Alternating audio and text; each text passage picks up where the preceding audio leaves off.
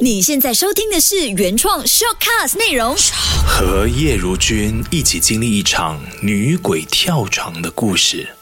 叶如君是怡保人，学院毕业，二十岁来到吉隆坡谋生，当过书店排货员，后来加入娱乐公司上了两年班，之后离开娱乐公司，就嫁给了一位业务经理，两人买了一间小套房，也请笔者去勘察过，不错的小套房，一房一厅一卫，坐西向东，背有靠山，前有湖泊，位在大楼的第五层，是朝迎晨曦，晚迎风的格局，组织了一个小家庭，叶如君去报馆当广告编。编辑，丈夫就去跑他的业务，各有所忙，双薪家庭，小夫妻生活也过得轻松自在。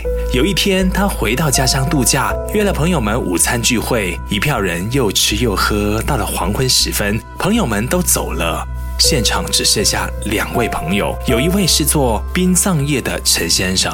陈先生说：“那天我听到鬼哭的声音，你信不信？”说来听听是怎样哭的？为什么哭啊？叶如君本身就是一个胆大的人，那是一个溺水去世的单身女子，她家中只有一位母亲，是单亲家庭。今年刚要高中毕业，却发生了这起悲剧。陈先生说出了这女子的身世。你是在哪里听到她哭的？另一位朋友问。那天是停灵的第二天，明天就要出殡了。来作业的人也不多，我就在殡仪馆中休息。我休息的小房间隔壁就是那位女子停灵旧的灵堂。隔间是木板钉的墙，我睡着在想一些事情，突然传来一阵女子的哭泣声，虽然很小声，但是我还是听得很清楚。我以为是女子的妈妈在哭，我就隔着墙说：“阿嫂啊，不要太伤心了。”谁知道对方却悠悠地回答我说。先生，我就是对不起我妈妈，我才哭泣的。我听了吓到，连忙跑到灵堂一看，只见灵堂中只有他妈妈和他叔叔两人在烧金纸，一片寂静。那张遗照就对着我看，像有话要对我说。我赶快跑回家去。张先生讲述了听到鬼哭的情况。叶如君听到这里，全身的汗毛都竖了起来。唉。遭遇真是不幸啊！那他妈妈以后怎么办呢？辛辛苦苦养大了一个女儿，才要出生，又我好想哭哦。叶如君感慨万千，全身寒意更浓了。突然打了两个冷战，好像有一阵阴风吹到身上一样，就连忙和朋友告别了，回家去了。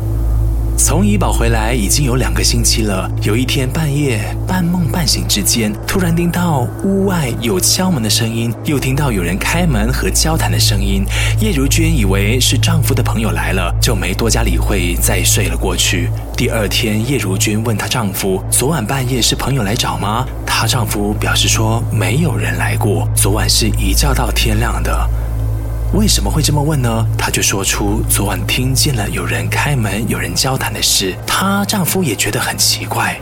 又过了一个星期，这天是星期六，阴天。叶如君的丈夫一早就出门上班了，而她还在床上酣睡。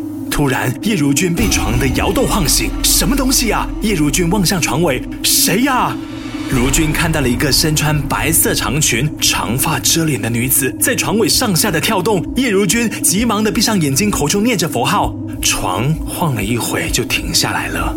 叶如君这个时候把眼睛张开，细细的观望整间家里的四周，发现没人，大门是上锁的。叶如君走到窗前，看见外面是阴沉的天，雨开始滴下了，屋内的空气也变得更冷了。她更加害怕了。有话就长，无话就短。一个星期来都没事发生。从前丈夫会经常因为睡不醒而迟出门，但是最近都挺准时出门的。可能是自己还在睡梦中迷迷糊糊吧。叶如君心想，大概是太累了才会产生幻觉，也不一定。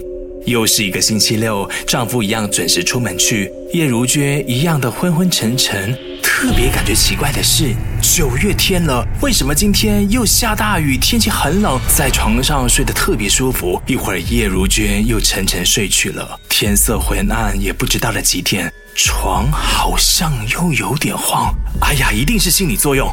不对，好像真的在晃动，越来越激烈了，人快被弹起来了。睁开眼一看。天哪，又来了！长发遮脸，身穿白裙，双手伸直在床尾狂跳。叶如君快崩溃了，闭起眼睛又念起了佛号。过一会儿，床好像停止了，但是好像有很强的气压在屋里，感觉越来越冷。床没有晃动了，那睁开眼睛看一下吧。叶如君发现有一张脸。